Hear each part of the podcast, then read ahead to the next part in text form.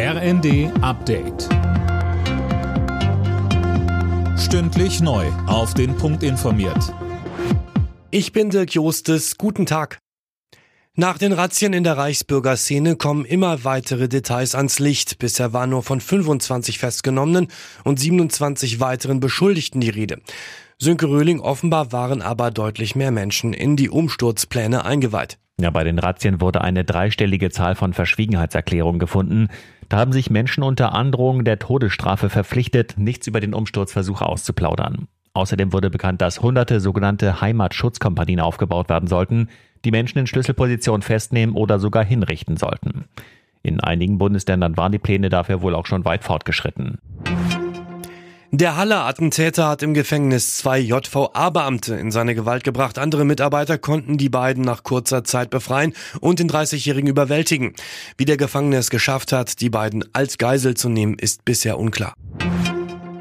Auch im Europäischen Parlament selbst haben Ermittler jetzt Büros durchsucht. Die Aktion steht im Zusammenhang mit dem Korruptionsskandal.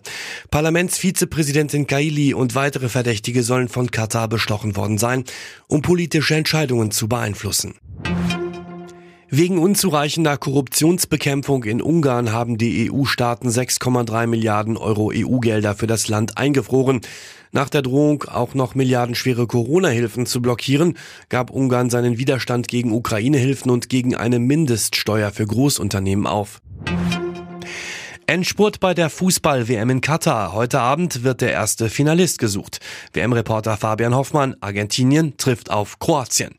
Und so kurz vor Schluss will man dann natürlich auch ins Finale. Die Argentinier sind Favorit, aber die Kroaten haben schon im Viertelfinale gegen Brasilien gezeigt, dass sie fußballerischen Schwergewichten mit Superstars wehtun können. Gut möglich, dass es auch hier nicht nach 90 oder gar 120 Minuten einen Sieger gibt und dann könnte Kroatiens Keeper und Elfmeterkiller Livakovic wieder glänzen. Der Gewinner der Partie muss dann gegen Frankreich oder Marokko ran. Das Halbfinale gibt's morgen.